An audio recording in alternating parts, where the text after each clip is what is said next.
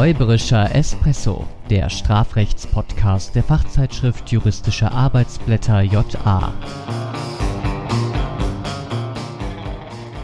Herzlich willkommen. Mein Name ist Florian Nikolai Und mein Name ist Mustafa Temmo Solak-Çole. und wir laden euch ein auf einen gemeinsamen räuberischen Espresso. Ja, und heute mal mit einer Sonderfolge zum Referendariat. Deswegen auch die Hashtags. Hashtag Ref, Hashtag Opernhaus und Hashtag 11. Ja, und den letzten Hashtag 11, den verstehen eigentlich nur unsere bayerischen Zuhörerinnen und Zuhörer vermutlich, ne? Ja, denn man muss ganze elf Klausuren in Bayern schreiben Ja. im zweiten Staatsexamen. Was für eine Quälerei. Wirklich, man ist danach am Ende.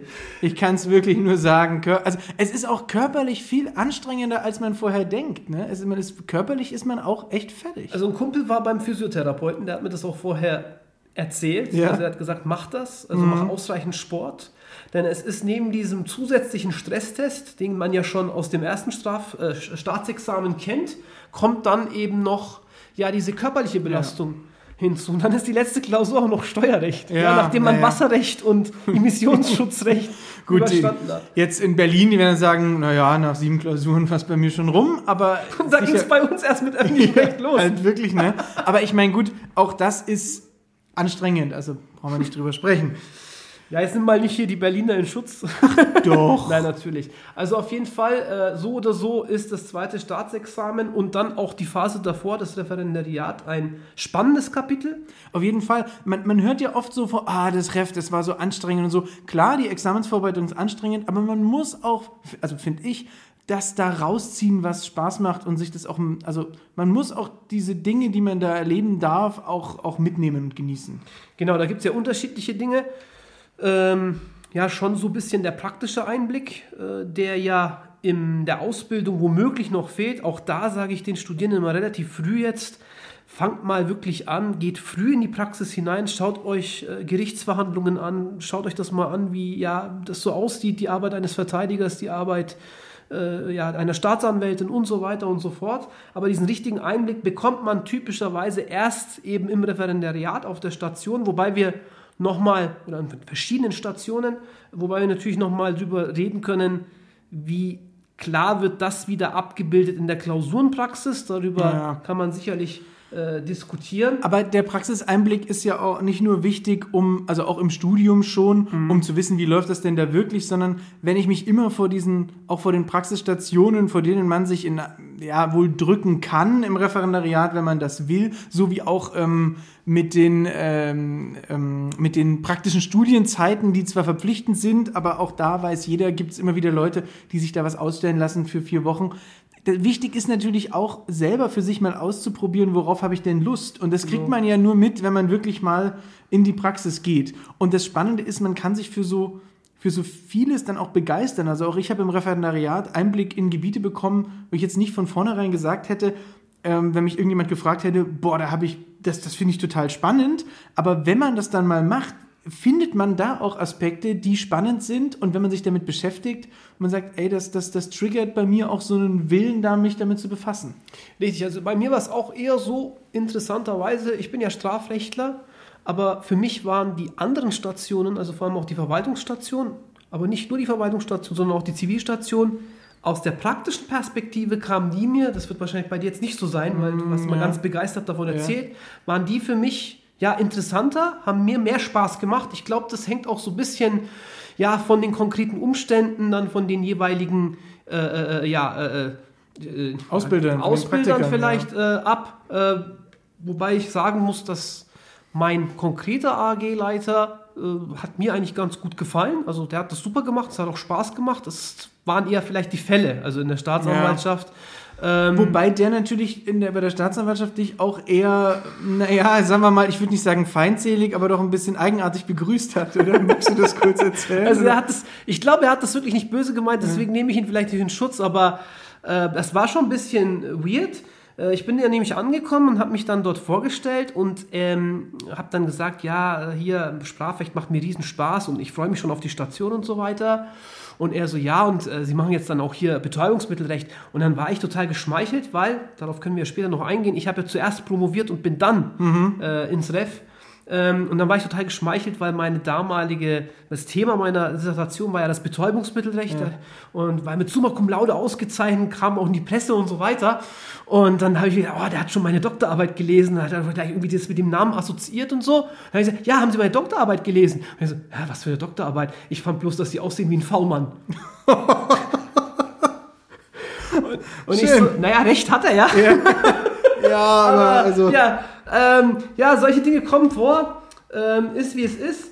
Ähm, aber wie gesagt, äh, was war deine Lieblingsstation? Meine Lieblingsstation war tatsächlich das Verwaltungsgericht Ansbach, also die ja. Verwaltungsstation. Das hat ähm, richtig Spaß gemacht. Meine Lieblingsstation war eigentlich, ich würde sagen, die Wahlstation. Da war ich dann auch nochmal ähm, bei der Staatsanwaltschaft, sowie auch in der Strafstation. Wow. Und ich hatte eine, eine wirklich coole Staatsanwältin und auch die Abteilung war cool. Und ähm, ich weiß, es war ein ganz heißer Sommer, wo ich da in der Wahlstation war. Man hat dann nicht mehr so diese äh, Klausuren, die man dazwischen drin schreibt, weil man eben nach dem schriftlichen Teil ist und man wartet auf die Ergebnisse. Und es war so ein ganz heißer Sommer und ich war da irgendwie zweimal die Woche bei Gericht und mit Robe und so, aber es hat wahnsinnig Spaß gemacht. Hab von, das ist ein cooles Gefühl, oder? Es, es war richtig Dieses cool. erste Mal diese ja. Robe anzuziehen, das fand ja. auch irgendwie, da, da kommt man sich richtig und Baba man, vor. Also man sitzt da so ja. und denkt sich, ich bin jetzt der krasseste Typ auf diesem Planeten und ich mache jetzt ein ultimativ krasses Plädoyer und dann zerstöre ich diese Strafverteidigung. Es ist, es ist wirklich cool, weil man, weil man so die Theorieblase mal so durchsticht. Und ich ja. würde sagen, in der Strafstation oder generell bei der Staatsanwaltschaft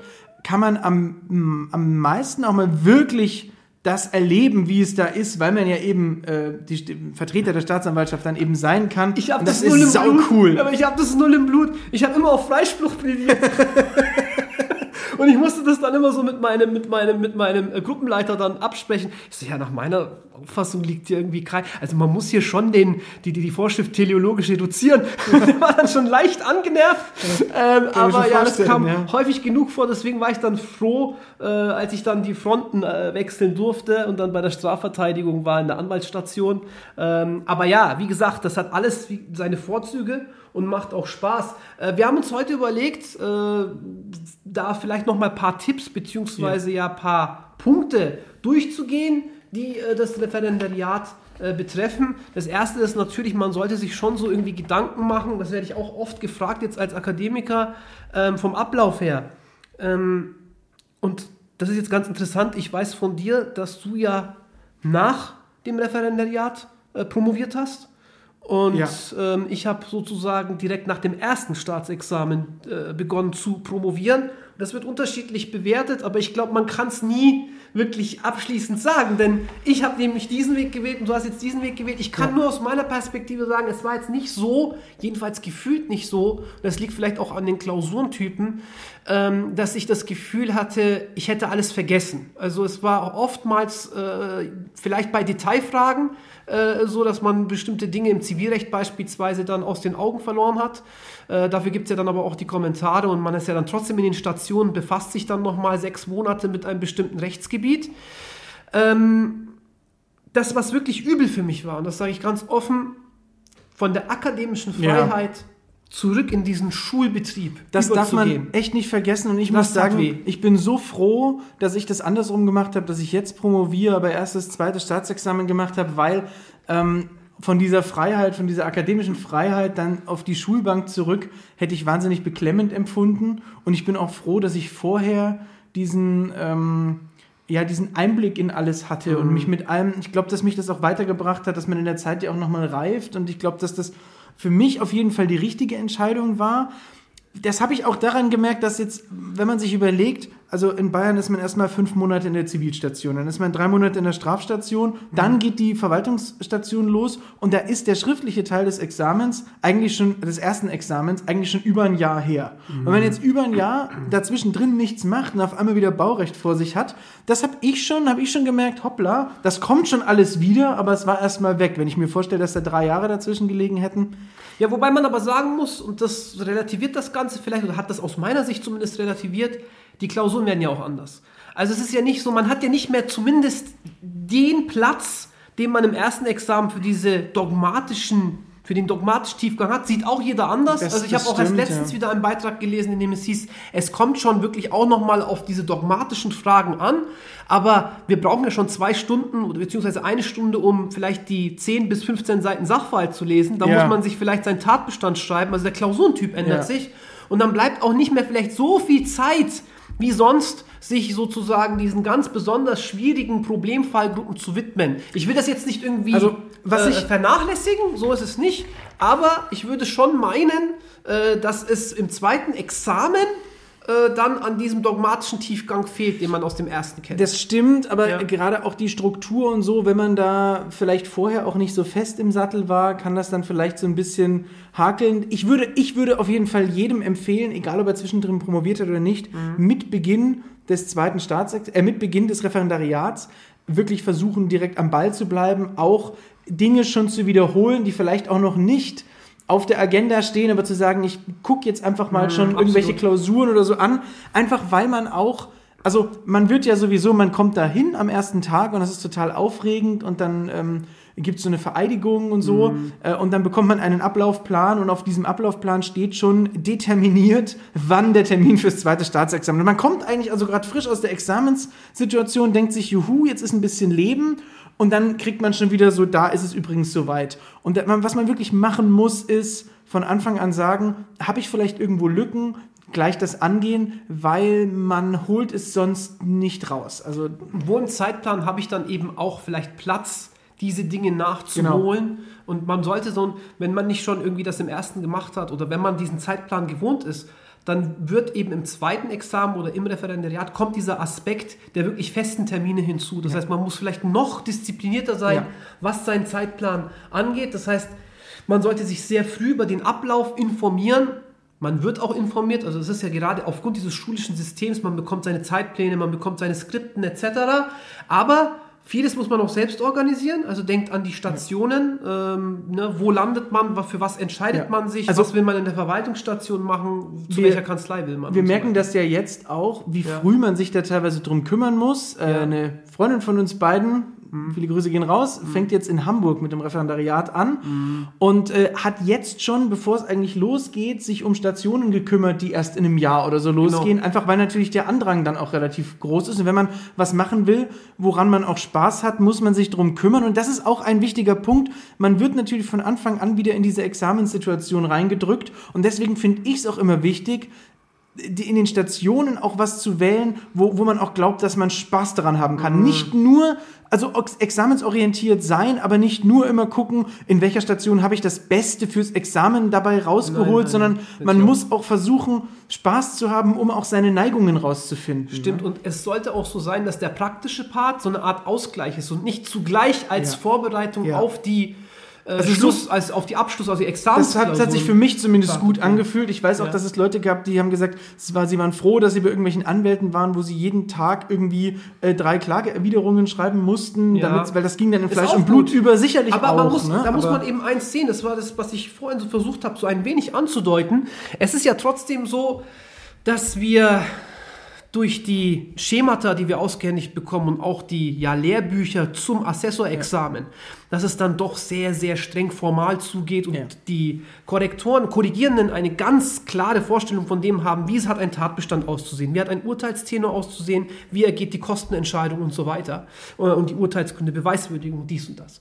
Ähm, und ich habe es oftmals zumindest gehört und auch selber zumindest einmal erlebt, dass mir gesagt würde, das haben sie zwar alles sehr schön gemacht, also als ich etwas für den äh, für meinen Staatsanwalt vorbereitet hatte, das haben sie sehr schön gemacht mit der Abschlussverfügung hier und auch der Vermerk ist super toll, aber das ist alles viel zu ausführlich. Das machen wir Praktiker nicht so, so nach dem Motto.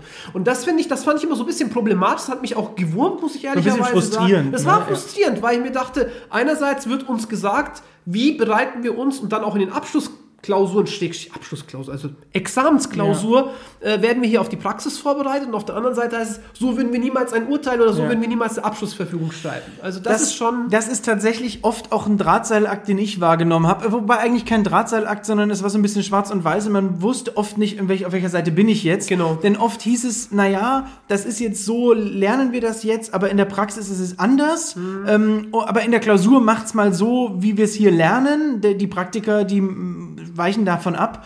Ähm, gleichzeitig Was sind sich aber ja auch in den Statistiken nur ganz kurz Ja. auch darin niederschlägt, dass wir oftmals vielleicht gar kein streitiges Urteil haben, weil Äh, alles ja. auf den Vergleich hinausläuft oder eben in der, in der Strafstation viele Dinge eingestellt werden, schon aus Opportunitätsgründen. Genau. Und andererseits gibt es aber Aspekte, die in der Klausur angestrichen wurden, auch wenn man sich erstmal an, an die Theorie gehalten hat, ähm, mit dem Hinweis, ja, läuft in der Praxis aber anders. Und ich finde, es ist manchmal schwer gewesen, in, in manchen Dingen geht es schneller, in manchen ist es ein bisschen, dauert es ein bisschen länger, ähm, herauszufinden, ja, wo äh, orientiere ich mich denn jetzt an der Praxis und wo orientiere ich mich denn an dem, was mir hier beigebracht wird. Ja. Und das ist auch manchmal einfach personal, also, also persönlich abhängig, Ja. je nachdem. Ne? Also ähm, man kann ja vielleicht auch in der, in der Station an jemanden geraten, der sagt, ja, voll cool, dass mir das jetzt hier mal über drei Seiten auseinandergesetzt Absolut. wurde. Und jemand anders wird sagen, sorry, aber wenn ich da, wenn ich jede Akte so behandle, äh, dann, dann, dann muss ich irgendwie äh, 23 Stunden arbeiten am Tag. Ne? Wobei wir sagen können, dass der umgekehrte Fall wahrscheinlich der seltenere ist. Also ich glaube nicht, dass beispielsweise,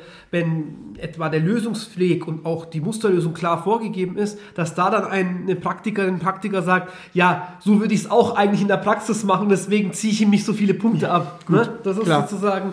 Ähm, zum Stichwort Organisation der Station, du hast es gerade gesagt, langfristig, und man muss schon wirklich gucken, da bin ich auch richtig schlecht darin. Äh, äh, eine zentrale Frage in dem Zusammenhang auch immer, organisiere ich überhaupt etwas oder kann ich irgendwie sagen, äh, ja, ich finde da ja dann schon jemanden, dann tauche ich unter oder die Standardfrage, ja, Ja, ja, tauchen mm. oder nicht tauchen. Also sich bescheinigen lassen, ja, aber dann zu sagen, äh, ich gehe da gar nicht hin, sondern ich lerne in der Zeit einfach. Ja, wenn, ne? ich meine, das nicht hingehen, das wäre dann schon etwas problematisch Ja. vielleicht, aber zumindest wenn, wenn man etwa sagt, ich arbeite dann in Vollzeit, Zwei Monate genau, dann genau, Das kann ich schon eher verstehen. So Ja. dieses gar nicht ist natürlich Ja. ist schwierig, aber Ja. so zu sagen, ey, ich gehe mal zwei Monate ähm, komplett und danach habe ich dann aber auch den Kopf frei. Mhm.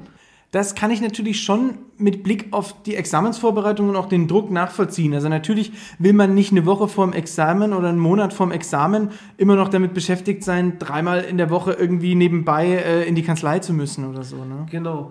Ich meine, wie gesagt, das ganze zweite Staatsexamen ist ein Stresstest. Da könnte man sagen, das ist auch ein Teil davon vielleicht, aber es gibt eben unterschiedliche Lerntypen. Und wenn man jetzt sagt, okay, ich bin da im Tunnel und ich brauche jetzt auch erstmal diesen Tunnel und ich bin fully focused jetzt äh, hier auf die Übungsklausuren ähm, und will nur noch Klausuren schreiben und gleichzeitig irgendwie meine Kommentare vorbereiten und dies und das, ähm, dann äh, sollte man das schon dementsprechend auch planen. Vieles, ähm, was jetzt auch die Organisation nochmal angeht, äh, spielt sich ja auch hier ab, was die überhaupt die Vorbereitung aufs Berufsleben angeht. Also da sind auch schon zentrale Weichenstellungen. Ich kenne auch wiederum genug Leute, die sich ja in der Wahlstation in einer Großkanzlei äh, da schon bewiesen haben und da dann auch ihre Kontakte geknüpft ähm, und später dann auch in dieser Kanzlei gelandet sind.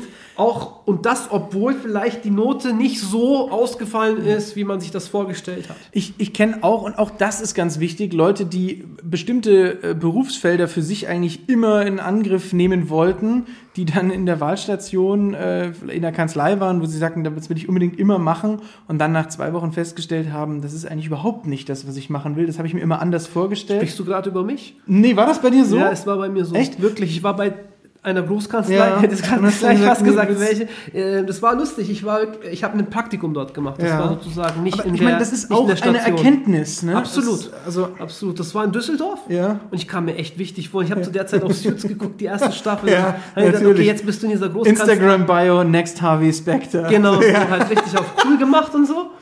Und dann haben die mir irgendwie so eine, so eine, äh, so eine, so einen riesen Wagen voll mit Akten zu irgendeinem Fall zum gewerblichen Rechtsschutz auf den Latz geknallt und dann so, ja, äh, jetzt arbeiten Sie sich da mal bitte rein.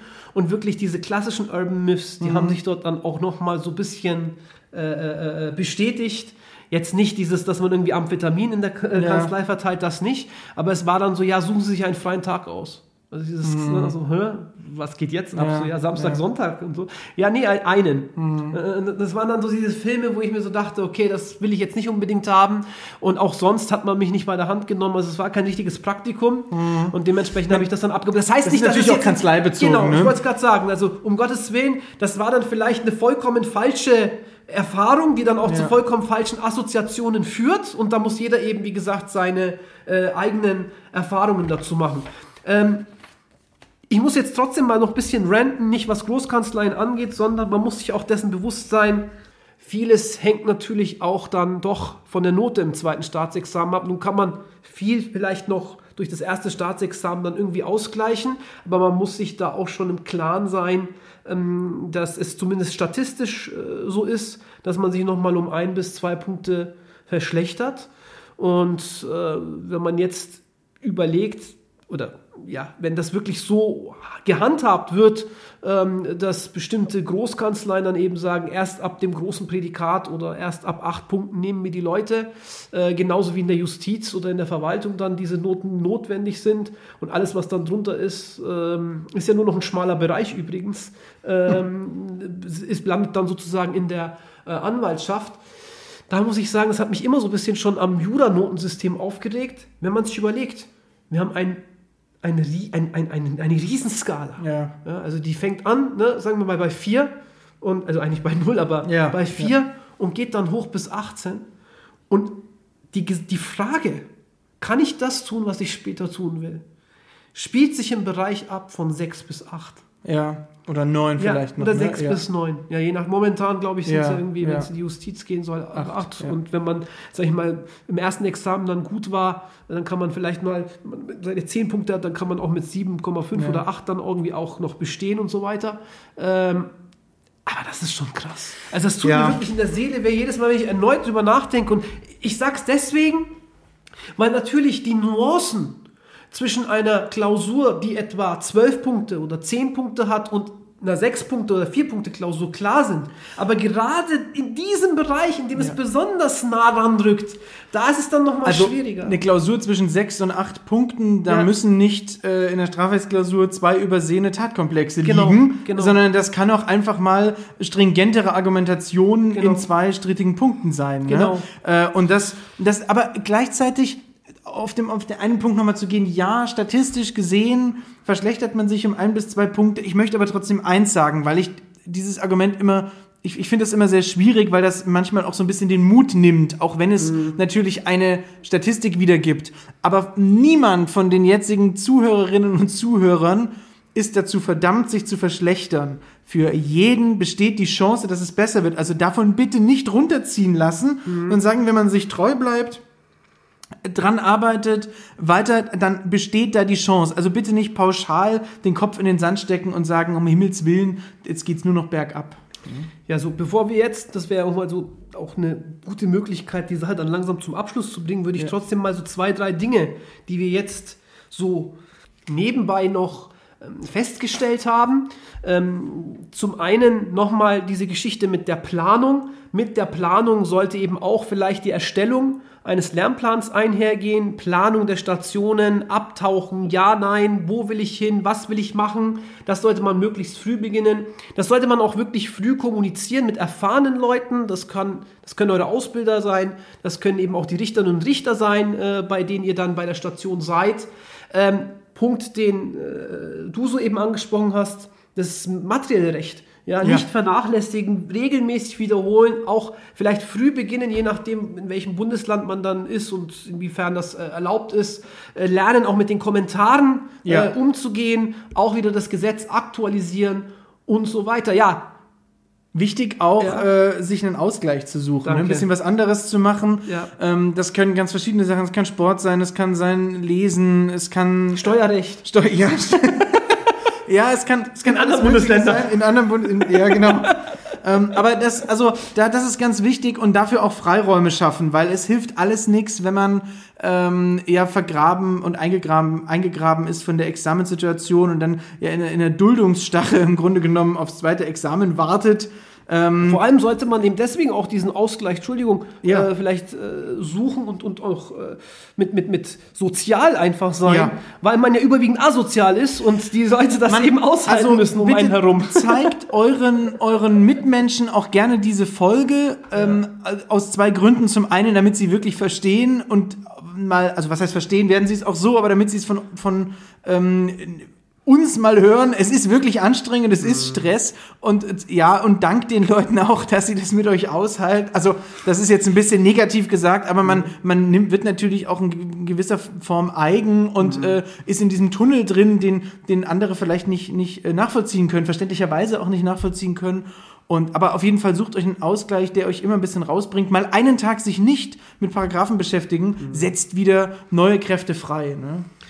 Gut, dann kommen wir mal zum Abschluss. Ja. Und da hatte ich mir überlegt, ähm, jetzt habe ich dich nicht darauf vorbereitet, aber ich frage dich jetzt mal trotzdem, was war so der coolste Fall, den du im Okay, vom Referendariat Fall hattest? auch rechtlich? Als Richter, also als Richter so- beziehungsweise als Staatsanwalt. Ja. Von mir aus auch zwei, wenn dir Ja, zwei Sachen also ich, mir, mir fällt spontan mir eine, eine lustige ein. Geschichte und eine Geschichte ein, die mir immer so ein bisschen vor Augen geführt hat, dass man ähm, also ich fange mal mit der etwas dramatischeren Geschichte an. Mhm. Da ging es um einen, einen Missbrauch von einer, von einer ähm, EC-Karte ähm, und der Fall an sich ist gar nicht zu, zu spektakulär. Eine Person hat eine Karte gefunden und die dann immer eingesetzt ähm, und hat davon aber wirklich einfach nur Essen gekauft.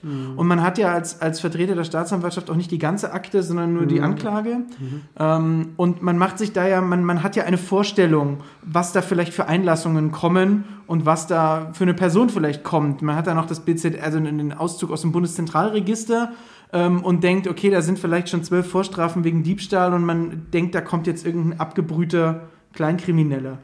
Und sehr, sehr oft, und in diesem Fall war es sehr plakativ, ist es so, dass die Menschen völlig anders sind, dass die Geschichte, die die einem erzählen, völlig anders ist und dass man mit der Einstellung, mit der man reingegangen ist, dass man da nicht drauf beharren kann, weil man dann feststellt, okay, das sind eben nicht Akten, mit denen man zu tun hat, sondern es sind Menschen, die vor einem sitzen. Ja. Ähm, fand ich sehr spannend. Ich will das jetzt wirklich nicht Ja. ins Lächerliche ziehen. Ja. Ich musste bloß gleich so schmunzeln, weil mir das wirklich so passiert ist, dass es ein Bekannter war. Also ich musste, Ach, ich habe mich, dann- ich hab mich dann austauschen lassen weil, und es war dann ein bisschen auch unangenehm, weil er, weil er das nicht in dem Moment gecheckt hat. Ich hatte in dem Moment auch noch nicht die Robe über, aber war auf dem Weg schon in den Sitzungssaal. Und ähm, dann hat er mich von hinten, also der Angeklagte, hat dann wirklich, ey Brudi, wie geht's? Was? Und das war eine richtig unangenehme Situation. Ich, beruhig dich, ja, ne, und so. Und dann ich gesagt, was ist hier los? Und so, ja, ich bin, und dann, und dann wurde, dann fiel es mir sozusagen erst auf, dann habe ich nochmal in die Akte geguckt und das war dann tatsächlich, ich meine, es war ein relativ häufiger Nachname, den man kannte. Äh, deswegen bin ich nicht auf die Idee gekommen, dass das eben dieser Bekannte sein könnte, aber habe das dann sozusagen abgesprochen mit dem Gruppenleiter Ja. und dann äh, hat sich das dann äh, aufgelöst. Also, ja. Ja, und der, der lustige Fall war, ähm, da hatte ich einen ganzen Tag Sitzung am Amtsgericht als, als Vertreter der Staatsanwaltschaft und ähm, bin aus der Kantine wiedergekommen, habe mich schon gefreut auf die nächsten Fälle, weil das macht ja auch immer Spaß und ist spannend. Und habe ich mich schon gewundert, warum da auf einmal ähm, von der Justiz zwei oder drei Wachtmeister vom Sitzungssaal stehen, weil eigentlich kam der äh, Angeklagte nicht aus der Haft. Ähm, äh, ja, und dann haben wir festgestellt, als ich dann da ankam, kam die Richterin auch an, dass der Angeklagte halt stark alkoholisiert ist und so vor Gericht aufgetreten ist. Und der wusste aber trotzdem noch, was so abgeht. Und die Richterin hat ihn dann auch gefragt, also ob er häufiger mal was trinkt. Und er sagt ja schon häufig, aber heute hat er noch nichts getrunken. Vielleicht ein kleines Bier. Aber wir haben wirklich, es war noch vor Maskenzeit, aber wir haben trotzdem so über drei Meter zwischen, wo er saß, bis, bis vor zur Richterbank und wo man als Vertreter der Staatsanwaltschaft hat man die Fahne gerochen. Ähm, und das ist natürlich auch ein Fall mit seiner ganz eigenen Dramatik, aber das hatte natürlich auch was, was total Absurdes. Also gar nicht witzig im Sinne von haha, aber Ja. da, dem Ganzen lag eine Komik Ja, inne. Ne? Also, Ja. Ich, ich, ich dachte, du erzählst jetzt die Geschichte mit, mit, dem, äh, mit, dem, mit, dem, mit dem Supermarkt. Ah, ähm, äh, ja, äh, du meinst, ähm, ja, das stimmt. Wir hatten jemand, der hat in einem Bekleidungsgeschäft hatte äh, etwas gestohlen, ähm, äh, drei Pullover, eine Mütze und so. Und dann kam da aber irgendwie ein Warenwert von 1000 Euro ungefähr raus. Und dann hat die Richterin gesagt, so lustig, aber, deswegen musst du aber die jetzt ja, ja, das auf jeden Fall. Und dann, dann meinte, dann meinte äh, die Richterin, na ja, aber also auch drei Pullover und, und zwei Mützen und eine Hose, das muss ja jetzt nicht 1000 Euro kosten. Und dann hat er so entschuldigend die Schultern gehoben und gesagt, na ja, gut, war halt bei Karstadt. so nice. Ja, okay, gut, das ist, das ist nicht schlecht, aber ich sag dir, mein Fall ist sozusagen, den ich als allererster, äh, das allererste Mal praktisch zu verhandeln hatte ich war wirklich komplett allein. Das war sowieso blöd, äh, weil. ah, wir kommen jetzt zum Hashtag Opernhaus. Hashtag Opernhaus. Das Klasse ist, einen Moment, da muss ich auch noch meine Vorgeschichte dazu erzählen. Man hat mir diese, dieses, dieses Diktiergerät in die Hand gedrückt. Ah, ja, und ich ja. konnte mit diesem Teil nicht umgehen. Und ähm, ich habe bei einem Also anderen Fall später, in der ne? Zivilstation, Da ja, weil da gab es ja dann niemanden, Ja, der das der protokolliert, protokolliert. dann protokolliert man selbst.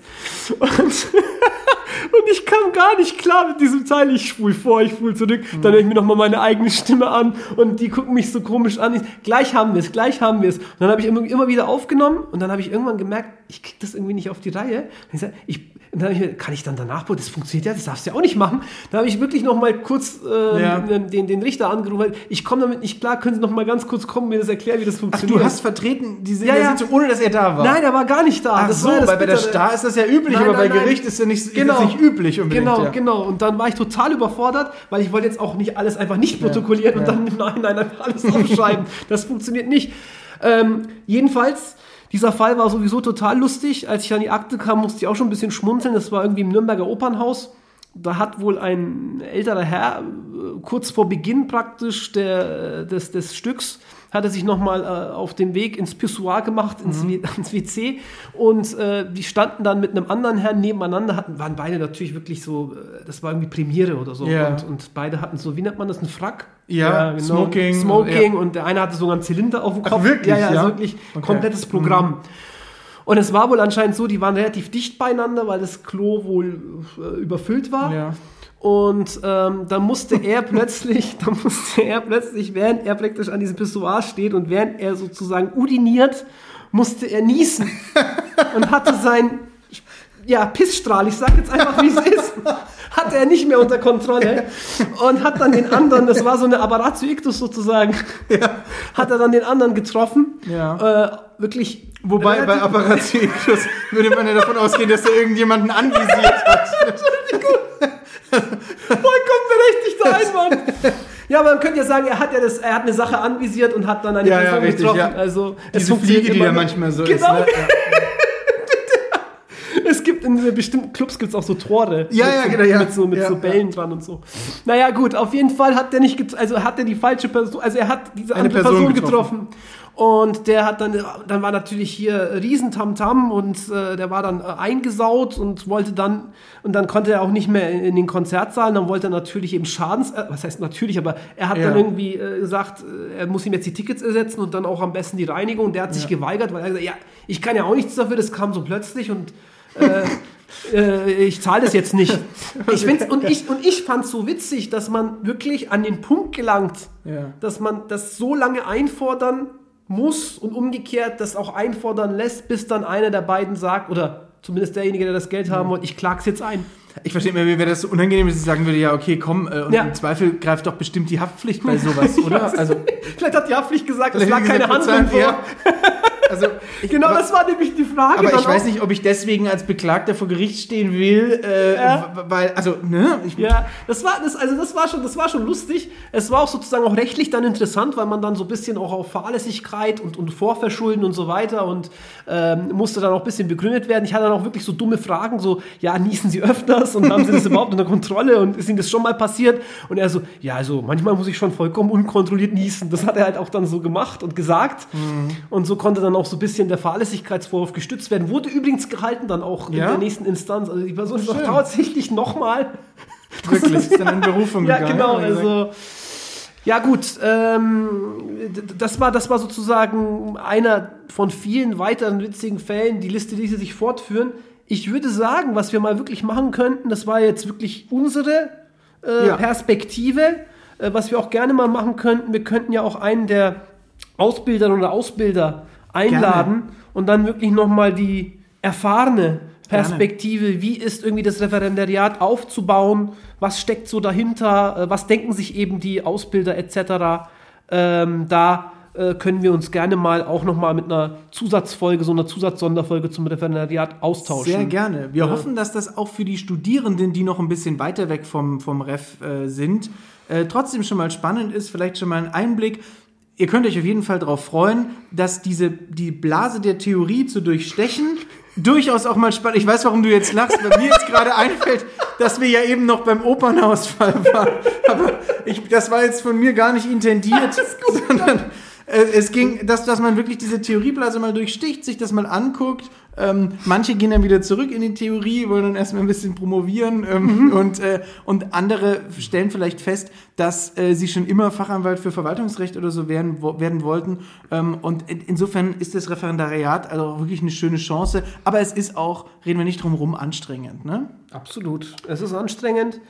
Aber wenn es dann rum ist, hat man es ja geschafft. Genau. Und dann ist man Ass. Wie, war man vorher ein Dibbel. Wie mal, wie mal jemand zu mir gesagt hat, der das Ganze schon in der Tasche hatte, ach weißt du, Florian, am Ende ist es dann halt doch auch nur wieder eine Prüfung. Ja, das ist so gesagt. ja. also wie gesagt, mein Wortwitz ging gerade unter. Ich habe gesagt, vorher war man Dibbele. Und jetzt ist man Ass. Genau. Ja. Okay, gut. Genau das so nehmen wir in die Überschrift auf, ja? Ja, auf jeden Fall. Alles klar. gut, und eine Crema gibt es heute nicht, weil nee. das war jetzt auch wieder eine Nicht-Crema-Folge. Richtig, genau. Nicht so gut. Und in diesem Sinne bis bald. Äh, Feedback, Fragen, Anregungen, ähm, Gästevorschläge an japodcast.fahlen.de oder in unseren DMs at räuberischer Espresso auf Instagram. Slidet. Slidet, Slidet da rein. Das sagst du immer. Ja. ja. Bis bald. Bis dann.